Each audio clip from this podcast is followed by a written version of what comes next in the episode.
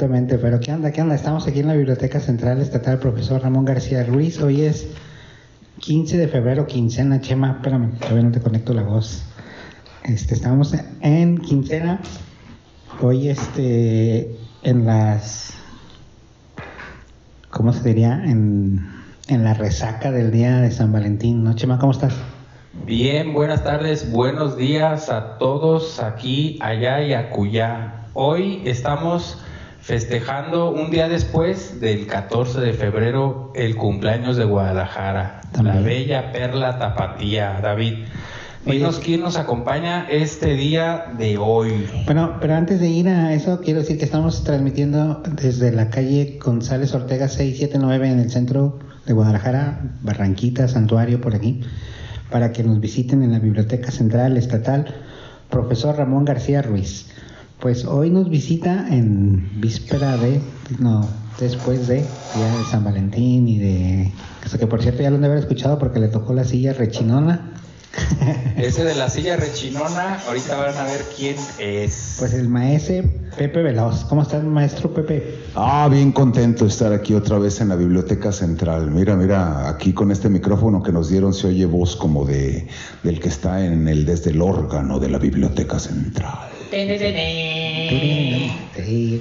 Oye, este, antes de, Chema, dinos la cancioncita con la que abrimos, este, que la escogiste de la, de la hemeroteca de la biblioteca. Sí, No es la ese es... hemeroteca es la, ¿cómo se dice? eh, Hemeroteca la de los periódicos. no, donde guardan Sí. la música. Fono. Fonoteca. La fonoteca. Gracias, maestro Pepe. Gracias, Por eso, por eso lo trajimos. Por eso está aquí. Eh, ese se llama Ecos de México, es una marcha de Ecos de México y eh, la compuso el primer director y fundador de la banda de música del estado de Jalisco, el maestro José Clemente Aguirre Ayala, que se encuentra en la Rotonda de los Jaliscienses Ilustres. Pasen a verlo ahí a- al centro de la ciudad. Ahí está. Y pero nos falta un, un este un invitado que se presente, que se presente, que Sí, se viene, presente. viene. Es que, perdón, me voy a, a- a- atrever a presentarlo aquí a este invitado que, que nos acompaña hoy también. Es el invitado del invitado, no sé cómo se le diga, pero bueno, creo que este eh, es. Pues, ¿para qué le hago de emoción? Es mi hijo Emiliano, ¿no? Pero ya a estas alturas ya no le digo hijo, le digo amigo, aunque sigue siendo mi hijo, ¿eh? Sigue siendo mi hijo. Este, y pues se dedica a hacer varias cositas este, que ahorita nos va a platicar. Y entonces él también me va a ayudar, así como ustedes, aquí mi amigo David y mi amigo Chema, así como todos los que estén escuchando este interesantísimo y ilustrativísimo este podcast.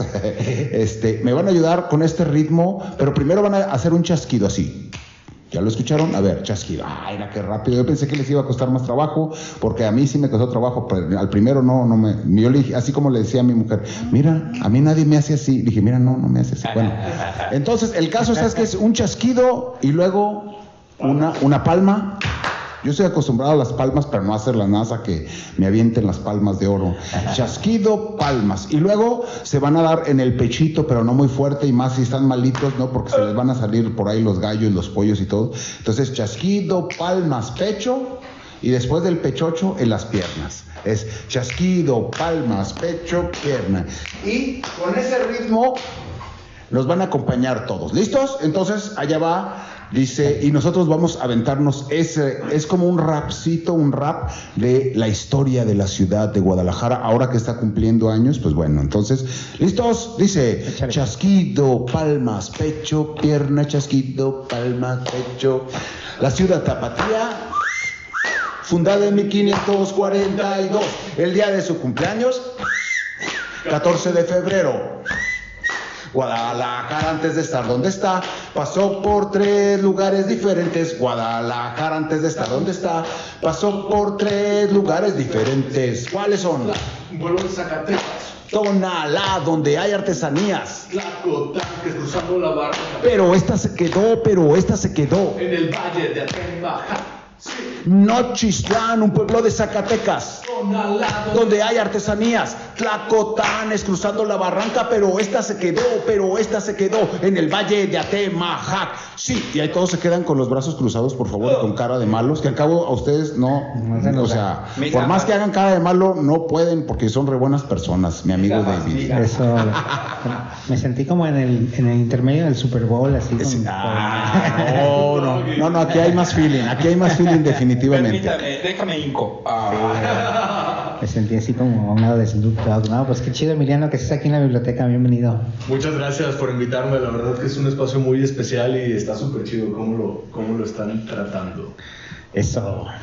Muy bien, pues bienvenido mae- maestro de los cuentacuentos eh, Pepe Veloz y su hijo Emiliano. Estamos aquí para hablar en este mes de febrero, el mes patrio, el mes de la- las constituciones de 1817 y de la constitución de 1917 y aparte pues es el día de, de la bandera día de la fundación de Guadalajara y pues es un mes de mucha fiesta, mucha fiesta David.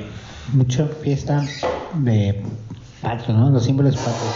Es el mes de los símbolos patrios, sí, exactamente. Es lo que nos dicen los chicos de Fomento a la Lectura ya en, en la red de bibliotecas. Saludos. Saludos a la red mm, de bibliotecas del estado y también a Fomento a la Lectura.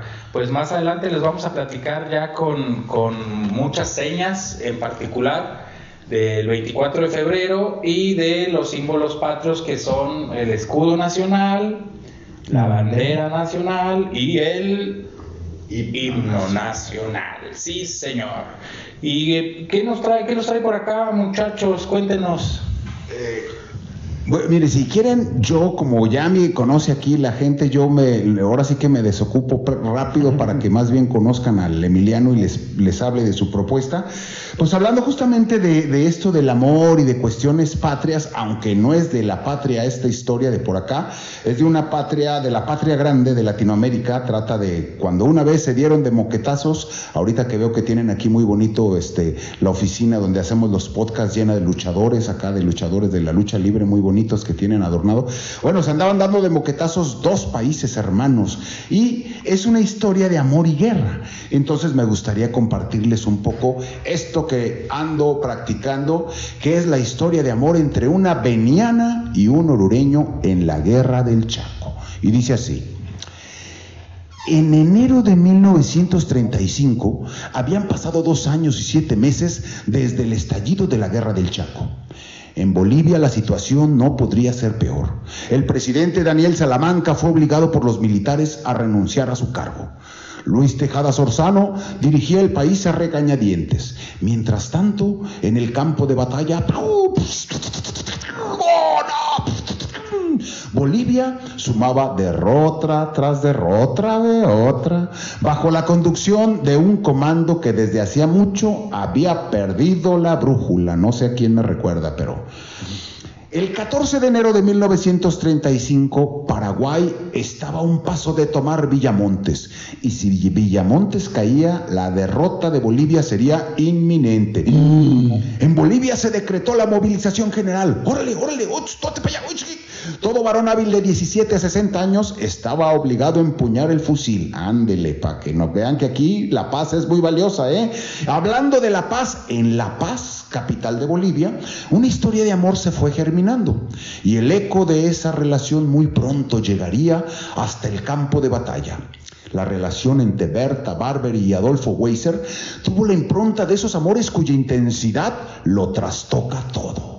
Ella, una adolescente de 16 años cuyo rebelde temperamento la había llevado a dejar su cálida Riberalta para instalarse con su abuela en las alturas de La Paz, Bolivia, sí. Él, orureño y militar a Calta Cabal. Ay, Calta Cabal, hablé como puertorriqueño, Carta Cabal. Sí, Adolfo Weiser había caído prisionero de guerra, pero era así, listillo como yo, y pudo evadir a sus captores. Nuevamente, en el frente de batalla, lo volvieron a hacer prisionero, lo volvieron a herir. Ay, bueno, pues meses después, y eso hizo que el orureño llegara hasta La Paz para terminar su periodo de recuperación.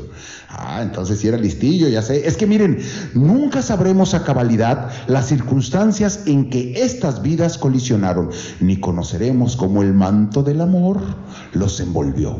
Lo único evidente es que desde ese día decidieron que no dejarían que nada los separara, ni siquiera la guerra.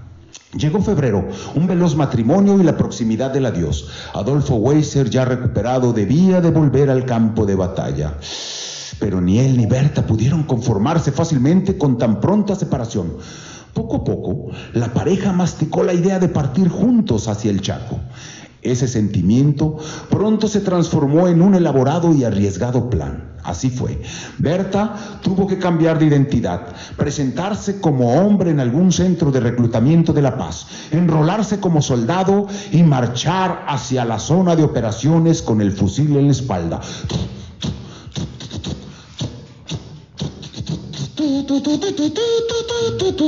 Ah, no, es así. Ah, no, lo estoy llenando de baba, perdón. Ah, así es que Berta se cortó el cabello, se fajó el pecho y portó, que diga, y portó ropa masculina. Se subió la edad dos añitos, tres añitos más y adoptó el nombre de Humberto Weiser. Desde entonces se presentaría públicamente como el hermano menor de Adolfo. Berta partió rumbo a los dominios de la guerra, dispuesta a luchar por su amor y por su patria. Lo que aún no sabía es que en su vientre estaba gestándose un nuevo ser. En abril de 1935, la defensa boliviana de Villamontes había resultado exitosa. Más de una treintena de asaltos paraguayos fueron repelidos, sí. Al no poder conseguir su objetivo principal, el comando paraguayo ha trasladado sorpresivamente su ofensiva hacia el ala izquierda de la zona de operaciones. Vamos para allá, corre, vete. Tú, corre, tú también, vámonos. Allí se encontraba Berta, ocupando dentro del segundo cuerpo del ejército boliviano la identidad del soldado Humberto Weiser de 19 años. Hablar poco y socializar lo mínimo posible habían sido las estrategias que utilizó para mantener su oculta su verdadera identidad. Pero debido a todo este movimiento, Adolfo fue reubicado en otro sector de la línea de fuego. Antes de partir, le solicitó a, sus superiores que evitaran en lo posible poner en riesgo la vida de su hermano menor. Pero la guerra no concede privilegios. Berta participó en las operaciones de defensa de Charagua, combatiendo junto a una pieza de ametralladora. Fue parte de las acciones en Laguna Hedionda. Ay, fuchi, que huele feo por aquí, que huele feo. Aguascalientes y Guararirí, que digo, Guarirí. A lo mejor no conozco ese nombre bien, pero es Guarirí, sí. Entre los compañeros de Berta comenzaron a surgir sospechas sobre su identidad. Ay, ya viste, mira, fíjate, fíjate cómo que cae, se ve que se me hace que te, los soldados especulaban y pronto las dudas llegaron hasta los oídos de los superiores. Así es que el médico le dijo, a ver usted, convocó al joven combatiente hasta el puesto de salud y el galeno descubrió que Humberto Weiser no existía.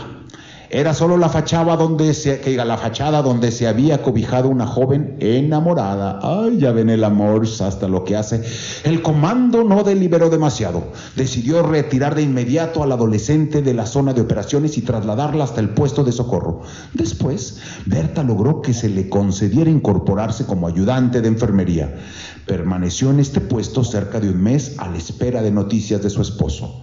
Estas llegaron desde el frente. Adolfo Weiser ha caído herido en una de las acciones que permitió a Bolivia retomar la población de Charagua. Adolfo fue pasando de puesto en puesto antes de haber recibido ayuda médica efectiva. Finalmente fue internado en el hospital de Charagua, donde se encontró con su pareja. El soldado Weiser perdió una pierna a causa de la gangrena. Pero esto no evitó que la infección se extendiera a otras zonas de su cuerpo.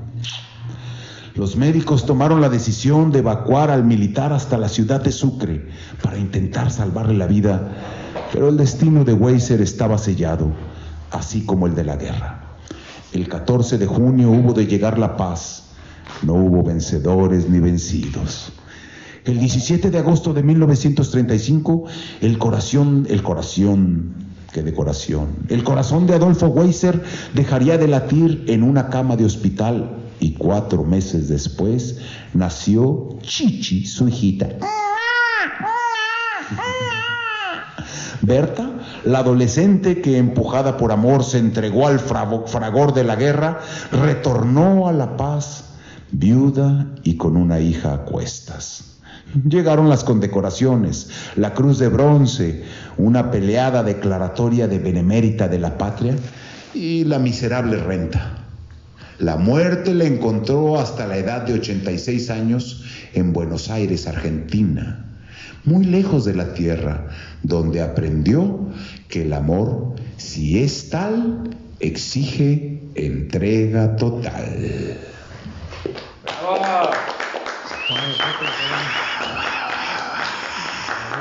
La gente está de pie aquí en el público que nos está acompañando aquí en vivo. Serenos, morenos, serenos. Tranquilos, tranquilos. Tranquilos. ¿Cómo se llamó la obra, maestro? Eh, bueno, yo lo encontré como eh, la historia de amor entre una veniana de Beni, nació en Beni, hay un eh, lugar que, se llama así en Bolivia, y un orureño. Es todo. De, en la guerra del Chaco que yo pensaba que era el cacho, pero no, el cacho ya me acordé que es, que es se les dice así otras cosas, ¿no? Entonces, la guerra del Chaco. Chaco. ¿Y ese es parte de tu nuevo trabajo que vas a estar presentando pronto? Que, están... Próximamente esto, eh, eh, voy a tener una presentación en un lugar que se llama Casa Inclán, aquí por, este, digo, no es tan famoso, por eso puedo todavía decir el nombre, y vamos a presentarnos eh, tu servidor y la maestra Cuentacuentos también, este, María del Tránsito. Yo la conocía como Trastecitos, pero como ya cuenta cuentos para adulto es Tránsito Campechano. Eh, y voy a estar junto con la maestra que amablemente me invitó a participar en ese lugar que está muy padre. ¿eh? Así, bueno, no, no tanto como la biblioteca central, evidentemente, este, pero es un lugar en el que podemos ir a expresar y aparte pues nos ganamos una lanita, los cuentacuentos. bueno, bueno, ¿Sabes dónde está la casa Inclán? En, eh, está, híjoles, Está a dos cuadras de Belisario por circunvalación, eh, yendo hacia, hacia como para Oblatos. Es de, aquí del centro hacia allá por la circunvalación, eh, como una, una o dos cuadras después de, eh, Belisario Domínguez. Del lado derecho está, pues yo me sigo sorprendiendo que haya de ese tipo de lugares por allá, porque todos más bien están como que aquí del centro hacia la zona de Chapultepec y todavía más para allá. Pero qué bueno que la cultura se siga ofreciendo también en los lugares en donde la gente pues merece también ya cosas diferentes, ¿verdad? Sí, además de que es un corredor medio este, comercial. Sí, está chido comercial, todo es, todo es la avenida Circunvalación hasta, pues desde acá de Los Maestros para arriba hasta, hasta Belisario Domínguez. Practiquen la cultura, muchachos, hagámoslo deporte nacional. Eh, ¿Qué vamos a hacer, David? Vamos a un pequeño corte y ahorita volvemos. ¡Vámonos! ¡Súbale, hay lugares! ¡Córtale!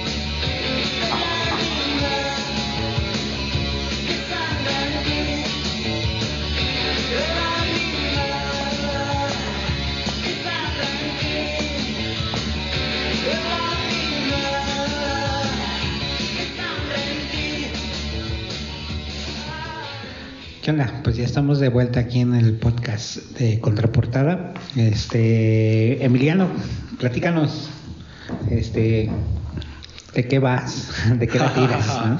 Pues muchas gracias por invitarme. La verdad es que, como dije hace rato, es un lugar bastante onírico el que un espacio como, como en su momento fue un templo se transforma en una biblioteca y a su vez sea un centro cultural y otras cosas, algo bien locochón. Este, pues bueno, como ya me presentó aquí el señor Pepe Veloz, este, soy su hijo y actualmente soy estudiante de escritura creativa. Eh, voy en quinto semestre. Eh, también soy artista plástico. Eh, principalmente trabajo con acrílico, ilu- ilustraciones, pero también estoy experimentando un poco óleo, grafito y el proyecto principal que tengo ahorita es un estudio de tatuaje que se llama Blackwork. Este, chido. eh, sí, actualmente soy tatuador y pues es una carrera bastante interesante la, de, la del artista. Se encuentran múltiples inspiraciones, múltiples debacles, pero todo está muy cool. Y me gustaría platicarles un poco sobre, de, de manera resumida, este, sobre la historia del tatuaje. Eh, la historia universal del tatuaje. Eh, es un tema que toqué hace algunos meses en un podcast muy, muy, muy reciente de un amigo que se llama El micrófono de Nino. Y aquí voy a hacer como una pequeña semblanza de lo que dije ahí ya que pues creo que también es un poco importante, ya que actualmente el tatuaje es un fenómeno que se está dando de manera muy, muy, muy común y se está, se está transformando en un oficio, al igual que puede ser panadero, carpintero, etcétera, y que a la vez mezcla eh, tradiciones tanto artísticas com- como culturales de hace milenios. Eh, pues bueno, se supone que el primer registro que se tiene de tatuaje es en una momia de hace 4.000 años que se encontró en la cordillera de los Alpes. Encontraron una momia que tenía alrededor de 200 tatuajes eh, de- eh, que estaban en, en formas de cuñas y no se sabe si, si esas representaciones pictóricas eran un motivo religioso, que en la mayoría así lo era, o era una cuestión médica, como alguna especie de acupuntura arcaica. Sí. Este, después de eso se tiene registro tanto que en Mesoamérica, este, Mesopotamia, Egipto, China, se comenzó a manejar también esa costumbre del tatuaje. Las herramientas eran muy similares, eran es, punzones de madera, la tinta se podría generar de... eh, había diferentes fuentes, pero generalmente era carbón eh, o, o resinas de, de plantas mezcladas con, con pigmentos para que pudieran eh, solidificar el color y casi siempre estaba este, especialmente diseñada por motivos religiosos. En el caso de Egipto, quienes se tatuaban principalmente eran las, las mujeres eh, y era por un motivo de fertilidad y tributo a la, a la diosa Isis. Eh, en el caso de China, se tienen registros también muy antiguos y estaban también asociados con el estatus de, las personas que tenían esos tatuajes y con motivos religiosos.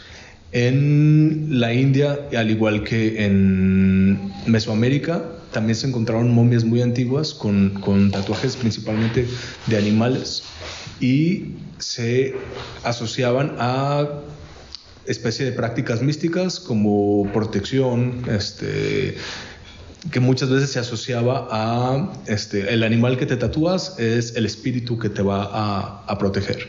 Eh, toda esta práctica dejó de, de- de darse en el momento en que los griegos y las islas, y, perdón, las civilizaciones europeas de helénicas e itálicas comenzaron a expandirse, ya que veían ese tipo de costumbres o tradiciones como una cuestión bárbara.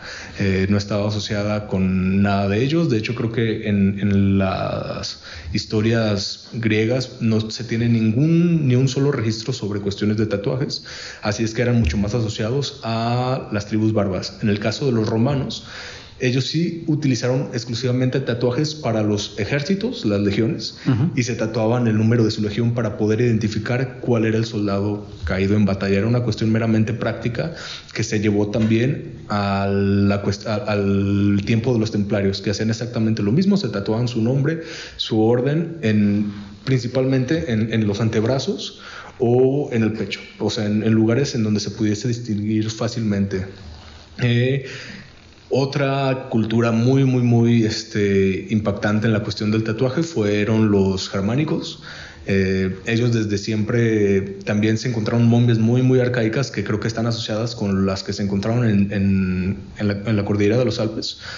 eh, esas tradiciones pues eran principalmente eh, se utilizaban esos tatuajes como sigilos o, como símbolos místicos eh, representativos de los dioses, Odín, Loki, Thor, este, y de ahí surgieron diferentes eh, símbolos muy particulares como, como es la, la, rueda de Odín, el, el bueno, el triskel creo que es celta, pero este, hay, hay, diferentes runas. El, el, sistema rúnico también se utilizaba mucho en tatuajes y se utilizaban por una parte para, para, protegerse, como ya lo había dicho, pero también para infundir terror y respeto, que era eh, un estatus que representaban a los, a los bárbaros cuando, cuando invadían las costas de Europa occidental y oriental.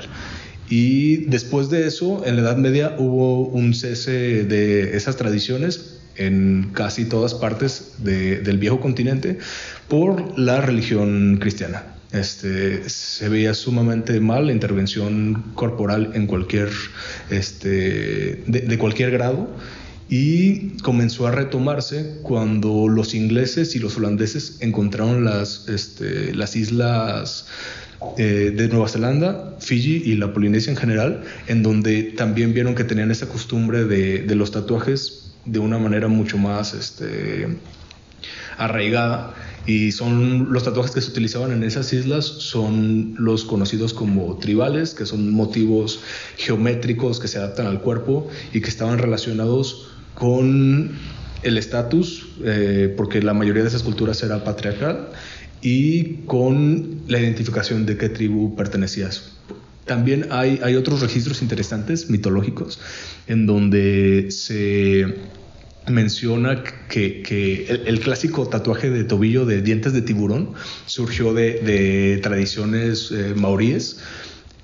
Para, eh, la leyenda cuenta que, una mujer eh, se, se, hizo amiga de un tiburón y eran como compañeros espirituales, pero un día ese tiburón la mordió y para, que, para evitar que los otros tiburones pudieran eh, atacarla o, cuando ella estuviera en el mar se viera fragilizada, se tatuó la mordida del tiburón para que, para que estuviera protegida y ahorita es una tradición común en los surfistas, los, o sea, cualquier persona que está este, cercana en, el mar, exactamente.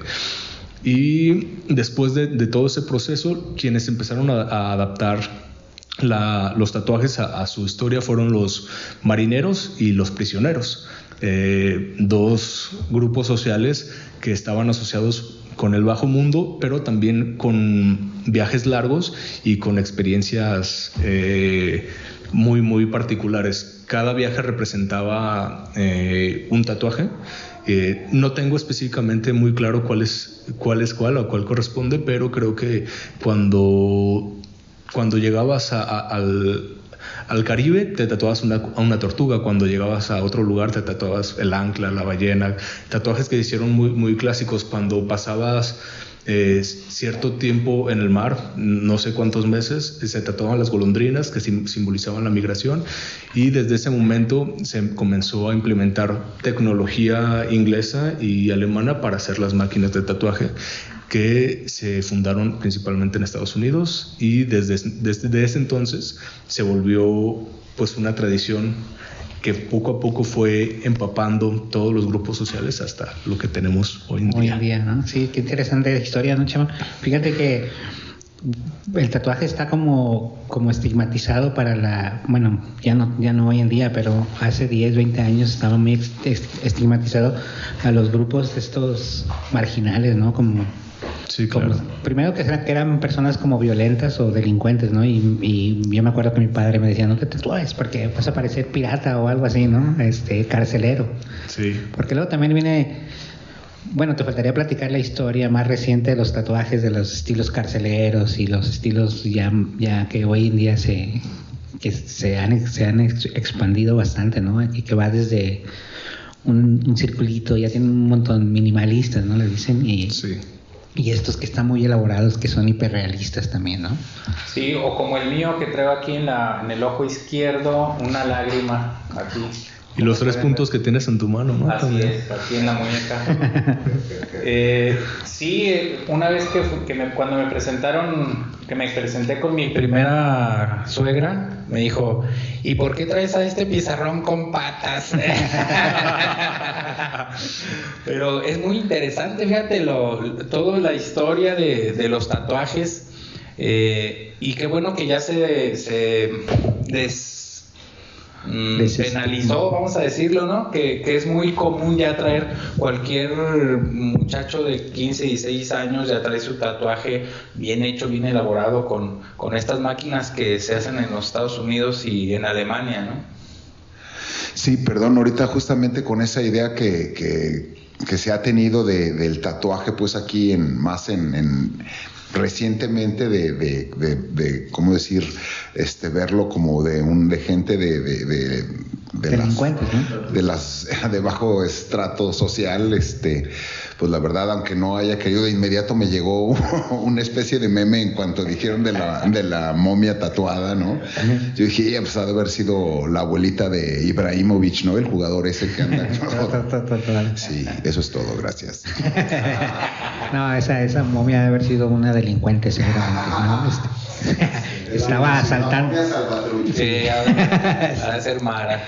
Sí, yo creo que todo ese, ese prejuicio que existe a través de, de los tatuajes y también de perforaciones y otro tipo de, de intervencio- intervenciones corporales es porque eh, desde siempre las como los poderes hegemónicos en su momento Grecia, Roma, eh, toda la cultura cristiana y pues toda la cultura cristiana hasta ahorita este, Básicamente la cristiana fue la que, Son- son- por, por lo que nos platicas, fue la que le puso Sí, un claro, alto o sea, primero, sí, ¿no? sí, sí.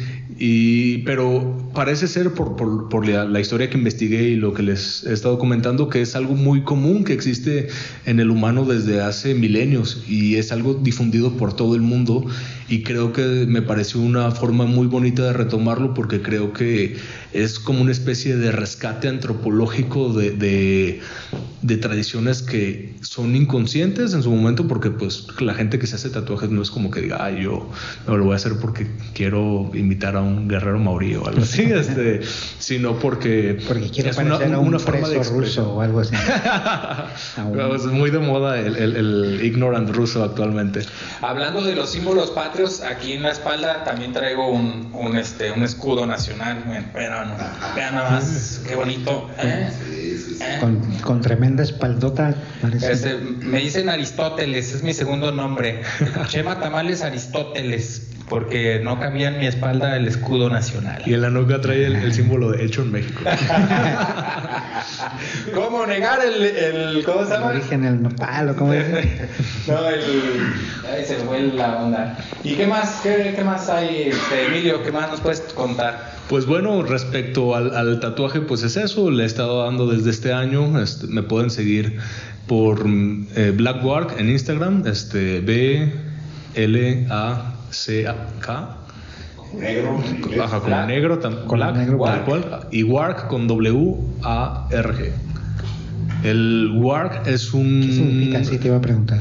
el, el- el warg es una traducción de wargo en, al- de inglés eh, al inglés, perdón, y es una criatura mitológica nórdica, aunque esa criatura está presente en diferentes eh, pues religiones o tradiciones, principalmente las que están en el norte del, hemisferio, como los algonquinos y los inuits, que son lobos gigantes e inteligentes. Bueno, aquí también se conocen como nahuales o tienen otras.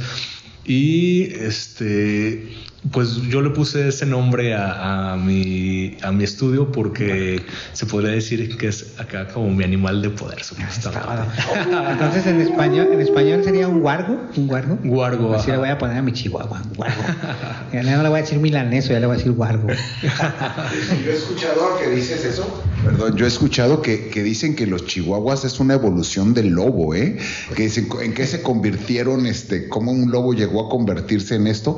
Pero digo, más que otras razas, particularmente el chihuahua, ves que es como de repente medio bravillo y, y si son bien alertitas, levantan la patita y pero pues ahí está el chihuahua, el lobo chihuahua. Sí. Además de que cumplen su función, son una alarma perfecta, pues se están al tiro todo el tiempo, parece que se... Sí, claro, así que... Están bien, paranoicos, ¿eh? Están muy nerviosos, muy nerviosos, ¿no? Muy histéricos. Sí. ¿Qué dice? Han de decir los lobos, si he sabido que me convierto en chihuahua, no me dejo domesticar. Vámonos. Oye, entonces tienes un estudio físico? sí, está en Jorullo, 1798. Eh, no, pero no tenemos máquina del tiempo. Este. ¿Para qué? Por 1798. Ah, sí, sí, sí. sí, De hecho, es, es, un estudio acá, este, underground, porque en este entonces la Inquisición estaba todo lo que. sí. Ah, sí, tenemos. ¿Dónde está la... afuera instalado, ah, digo, estacionado el DeLorean. Ahorita nos subimos. Yo pensé que teníamos aquí Santa Inquisición también. También tenemos. este, no, me decías. Eh, la ¿Qué colonia es? No, no me es suena la, la colonia Independencia Estadio. Está, mi estudio está a un lado del estadio, tal cual, a un lado del Estadio Jalisco. Ah, qué chido. Sí, está súper chido. Ahí pueden, este, mientras se tatúan, pueden echarle porras al Atlas. Hay que para el, para el fin de semana vamos a, la, a visitar las tortas de mole. Ah, las enmoladas. Las enmoladas ahí en, afuera del estadio y luego vamos a Jorullo 700... 1798. 1798. Dicen que cuando te tatúes no, no debes de comer torta que haga este, carne de puerco, un rollo así, ¿no? Entonces primero la torta y luego el tatuaje o cómo. Ándale. Exactamente. Eh, se supone que personas más profesionales que yo darán los puntos específicos de las indicaciones, pero eh, no se puede comer carne de, de cerdo y cualquier cosa grasosa. También no se pueden comer mariscos, eh, uh. evitar el alcohol, el cigarro y cualquier tipo de estupefaciente. Estuvo que no me voy a tatuar. todo, para todo. Ya estuvo. Aquí llegamos con el podcast. Mejor me voy a poner uno de jena. Sí, por eso está de lujo irte a la playita, ponerte tu, tatuaje de jena y echarte una chela. Oye, pero fíjate cómo, cómo ha cambiado la percepción de las cosas, ¿no? O sea, antes este, los tatuajes se hacían con una agujita así, con tinta y y no te importaba qué comías antes, no te se daban un churro, me habían platicado. No, pero ya después sacarlo, el, negro se hacía verde militar, ¿no? cambiaba la, cambia la pigmentación, ¿no? Con, con, lo que comen. Bueno, hoy, hoy en día es, más profesional todo, ¿no? Sí, claro. Las máquinas, las pinturas, las agujas, ¿no? la, tecnología, este, como en todo, eh, nos ha ayudado mucho para que, la, para que las máquinas, las tintas, la manera en que, en que la, la, composición de la tinta puede eh, adaptarse a la, piel humana. Casi todas las tintas ahorita son de eh, o vegetales o, en general no son muy agresivas porque están, principalmente la tinta negra es totalmente adaptable a, la piel porque está hecha a base de, de carbón, de, de carbón con cierto proceso, eso sí no lo sé. Y las máquinas, eh, actualmente pues hay, hay, máquinas que tal cual son como plumas o como lápices, que es como si estuvieras dibujando en una hoja, este, evidentemente con las condiciones higiénicas necesarias, pero ha facilitado muchísimo, nada que ver con, con, las máquinas de bobinas que se utilizaban en los años 50 que hacían ruido de, de motor, ¿no? De, ruido de, de virus. Me acordé que traigo acá en el, en, el, en el pie izquierdo, abajito del tobillo. Ahí sí me lo hicieron con uno de esos. Que con, con ah. máquina de podadora. sí, o, o, por ejemplo muchos tatuajes que se ven eh, principalmente pues en las cárceles o en lugares...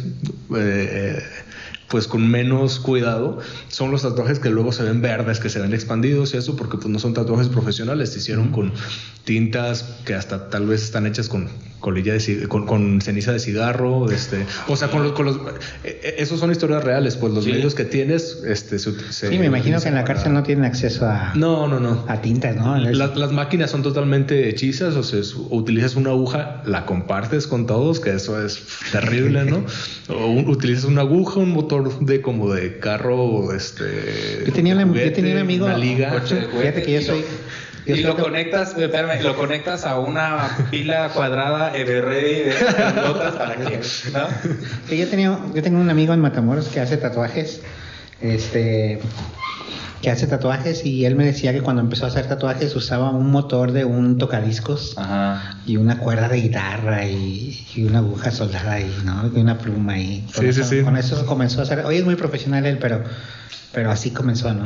Hoy en día puedes tomar clases, ¿no? sí, claro, hay, muchos tatuadores que ya llevan eh, años eh, teniendo su estudio completo y bueno, no le voy a hacer este, promoción a nadie, pero hay muchos por Chapultepec, por esa zona de Hidalgo que tienen ya este talleres de tatuaje este, y actualmente se está dando mucho, hay muchos nuevos tatuadores, eh, pero para realmente alcanzar una maestría en eso, pues son años de práctica, ¿no? Este, yo voy iniciando hasta donde voy, este, voy muy bien, todos mis clientes están satisfechos, pero este, es algo que se tiene que cuidar mucho y que también la consideración extra fuera de cualquier arte plástica diferente al tatuaje es que estás trabajando con un lienzo vivo, ¿no? Este, Oye, me está llegando aquí un mensaje de WhatsApp eh, de Cristian Nodal, que, que, por favor le haga cita para, para las 4 de la tarde porque se va a borrar un nombre por ahí. Uy, no.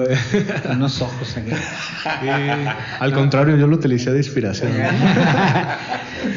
no, espero que no vayas a borrar este como, como le borraron a, ¿cómo se llama el otro pobre o diablo que le... A Lupillo Rivera. Una mancha aquí horrible. dice Emilio que son clientes. Ah, Vamos a una pausa y regresamos para seguir platicando de tatuajes.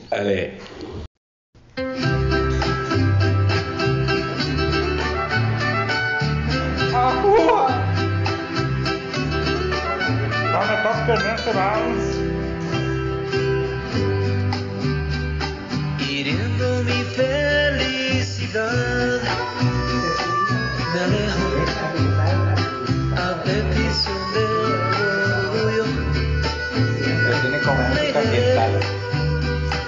Aunque eres mi necesidad, te dejo. Pero eso de que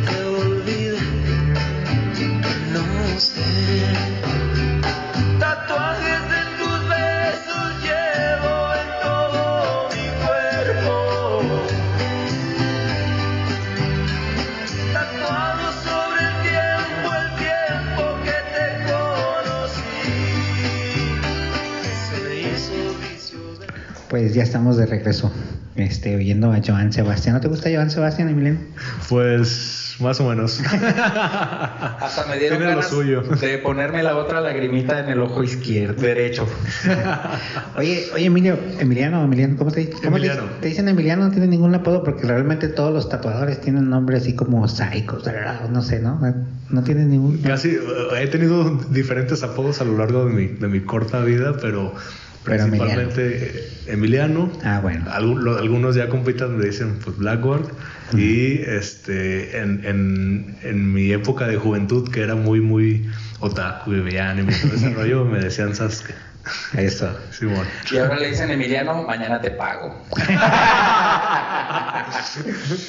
No, de eso iba a platicar, fíjate. O sea, ¿se tatuarse es caro hoy en día? O sea, Eh, depende. Hay, de- depende del tatuaje, porque puedes bien hacerte eh, un puntito, un, un tatuaje pequeño en, en la muñeca, en, en cualquier parte del cuerpo, o bien puedes hacerte una pieza de todo un brazo, y también influye mucho el, el tatuador. No creo que hay precios como netos, no hay un mercado que esté como, no hay como un, ca- regulando como- como un eso. ca- ¿cómo se llama? Un catálogo de No, precios. debe- debería, ¿no? Debería, Y, diga, este, corazón eh, completo, 500. Corazón, corazón. roto, 250. corazón con flecha, 525. Algo así, ¿no? Un, Cada- un tabular, un tabular. tabulador. Eh, tripa, corazón y bofe, 700. ¿No? ¿No hay? Y todo lo que pueda... ah, o, no, o lo, este- o lo marcan como eh, por sesión, ¿no? Si más o menos dicen, pues este dibujo lo parto en cuatro, esto se hacen cuatro sesiones de 500 varos, pásele, hay lugar, ¿no? Sí, fluctúa mucho. Este, puede ser que un, ta- un tatuador que va iniciando como yo o otros que son que llevan todavía menos tiempo te cobre por un tatuaje, yo que sé, de 15 centímetros, eh, 400, 500 pesos, como bien ese mismo tatuaje te lo puede hacer una persona que ya tiene 15 años tatuando y te lo va a cobrar en mil o en dos mil tal vez. Este, así funciona como, Sí, como, sí. como ¿Sabes digo, lo no real, está no? regulado, ¿no? Básicamente Este, es, según el sapo, la pedrada. Así. Exactamente. que también, digo, influye mucho. Claro que con una persona que lleva muchísimo tiempo, el trabajo está asegurado, las condiciones son otras. Evidentemente, no te puede cobrar eso alguien que no tiene un espacio limpio ni que ves que. las condiciones eh, salubres, ¿no? De, de higiene en cuanto a agujas, en cuanto al uso de, de Pues sí, gasas, ahora de que si quieres algo barato sí, y claro. vas al penal, pues te lo va a salir muy barato ahí, ¿no?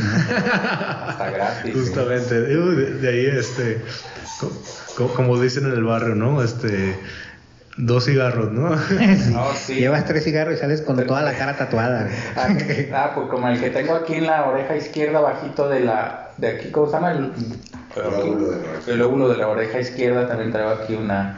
como una golondrina, vea, chécate. Este, sí, fluctúa mucho respecto a, a la calidad del tatuaje, pero pues bueno, para empezar se supone que el estudio que vayas a elegir tiene que tener la higiene de un estudio de dentista, o sea, se utilizan Ah, de hecho prácticamente las mismas herramientas, este jabón quirúrgico, campos, este y bueno, prácticamente eso, pero este pero todo tiene que estar limpio, la camilla tiene que estar aislada, este el espacio que va a utilizar el tatuador para las tintas. Y para eso recomendamos Black Work Tattoo, que tiene Así todas es. estas medidas sanitarias, ¿verdad, amigo? Ya si Así quiere de una vez puede sacar una muela ahí. También- Como en la Edad Media, tatuajes, Ah, sacan muela, y barbería. operación de corazón y barbería. Operación a corazón abierto. Mientras le hacemos un, este, un bypass, le podemos hacer un tatuaje ¿no? al mismo tiempo. Exactamente. Qué chido. Y hablando de corazón, pues también, este... ¿Te- vas a poner romántico? Sí, exactamente. De- me quedó la... La como canción. dijo el, el- el buen Chema, la resaca. del La resaca ya Este, eh, también estoy trabajando en, en, proyecto- en, en proyectos literarios. De mis, eh, estoy escribiendo cuentos y también estoy haciendo ilustraciones, principalmente eh, de terror. De hecho, aquí te- tengo una, un pequeño dibujo a lápiz que le regalo aquí a Podcast Contraportada. Aquí para la oficina, dijiste, ¿verdad? Sí, claro, Eso, claro. Dijo, dijo No, Chema no. Tamal. Aquí dice Chema Tamales. Dijo que para- para Chema Tamales. Dijo que para la oficina, así que aquí se va a quedar cari- en la galería. Con mucho cariño. Sí, sí, sí. Ahora, Muchas gracias. no, gracias a ustedes por Oye, ¿y invitarme. ¿dónde podemos encontrar tus trabajos, tanto visuales como cuentos? Actualmente estoy rehabilitando mis redes sociales, pero ahí mismo en, en, en Blackboard este, voy, a, voy a adaptar para que no solamente aparezcan los tatuajes, sino también los trabajos de ilustración y algunos clips de, de los cuentos. Ya después los publicaría de manera completa. Y pues como veo aquí en el estudio de, de grabación de la biblioteca, este, eh, pues yo también tengo mucha influencia de Lovecraft, de, de Tolkien, de Poe, de Quiroga, este, y actualmente mis cuentos van un poco con ese estilo, sé que pueden evolucionar, pero estamos trabajando en ello. El último cuento que saqué lo publiqué en una revista este, literaria que se llama Sangría, eh, la primera edición y espero próximamente poder trabajar con ellos de nuevo. Y el cuento se llama La Maceta. Va más o menos co- como introducción eh, de un niño eh, que vive en alguna ciudad de México, más o menos ahí. Lo sitúo a principios del siglo XX en una casona en donde su mamá sufre un aborto y su bebé lo planta en una en una maceta y después de eso comienzan a ocurrir diferentes fenómenos que no sabes si son paranormales o son simplemente eh, manifestación de la, del dolor que, que siente la madre en, en- todo ese proceso y tiene un plot twist bastante interesante. Ah, qué. Oye, pues hay que invitarla. Nos- tenemos nosotros una revista, por cierto, que, que, que luego prometen este escribir y no cumplen. Oh, pues todo lo quieren ¿Qué gratis pasó? ¿Qué también, pasó? tenemos, tenemos una revistilla, no, no tenemos ninguna ya aquí. ¿no? No, se acabaron. Hicimos como 15 mil ejemplares y se agotaron. Todos. Eh, todos. chido. eh. Se llama Animal en Extinción y ahí puedes este, publicar. Es aquí en la Ah, biblioteca. claro, muchas gracias. cada dos meses. Y medio. Ya acá lleva para tres meses. no, pero lo que pasa es que nos hace falta colaboradores. Esos. Tenemos el espacio, tenemos este. No, pues ya está, ya, ya queda entonces. Nos hace falta contratado. plumas. Plumas, puedes hacer ilustraciones o cuentos o ambas cosas. Con y ambas editarla cosas y yo, yo me repartirla. fleto sin problemas. Sí. Oye, y este, la, la pregunta, esta pregunta nunca, jamás nadie te la ha hecho, cabrón. porque aquí, perdón, este, porque aquí hacemos puras, eh, puras preguntas. Ah, pen- Eh, oye, ¿y tatuarse duele? Eh, depende también. Este, eh, son, Depende son cómo preguntas muy subjetivas. Este, en, este, en este caso, eh, hay personas que, que tienen la, la dermis muy, muy delgadita, o principalmente las personas con, con tez clara tienen, tienden a, inflamar, a, a que su piel se inflame mucho. Influye, influyen todos esos factores para ver si te duele, si no te duele, y también las zonas del cuerpo. De hecho, en internet eh, pueden googlear este mapa de dolor de tatuaje y ahí aparecen qué zonas son las que son más receptivas y cuáles son las que menos. Evidentemente, como para tener un- una premisa de, de qué, qué lugar te va a doler menos o cuál te va a doler más, es donde haya músculo, es donde va a doler menos. O sea, Ah, bueno. ah, Es uno que está como Jimán. Por eso no me dolió aquí, que traigo aquí una mano Ah, el derecha. De este lado. El corazón de Jesucristo. Sí, y, y donde más duele es los lugares que están muy cercanos al hueso, como los, como los dedos, o el cráneo, o lugares que, que, que no tienen, como que, la piel es más delgada, principalmente el cuello y las coyunturas y los genitales, evidentemente también. Este, por ejemplo, yo tengo todo el cuello y creo que sí fue una experiencia muy, muy dolorosa, pero el resto son tatuajes que no pasan de que te arde un poquito y después ya te acostumbras. En realidad no es un proceso doloroso, es menos doloroso de lo que la gente se imagina. Ahí está, amigo. Por si quieres tatuarte, nos estás escuchando y eres primerizo, ve a Blackboard. Te van a hacer descuento. Nos menciona que lo escuchaste aquí y este 10% en el bypass, en el, tatuaje, ¿no? Eh, y 20% de descuento, código. Biblioteca Central. Eh, código de Biblioteca Central. Y ahí, va- te- si escuchas completa la canción de tatuajes de Joan Sebastián, eh, un descuento plus especial. Un desayuno. Un, un desayuno, unas chelas después, ¿no? Ok.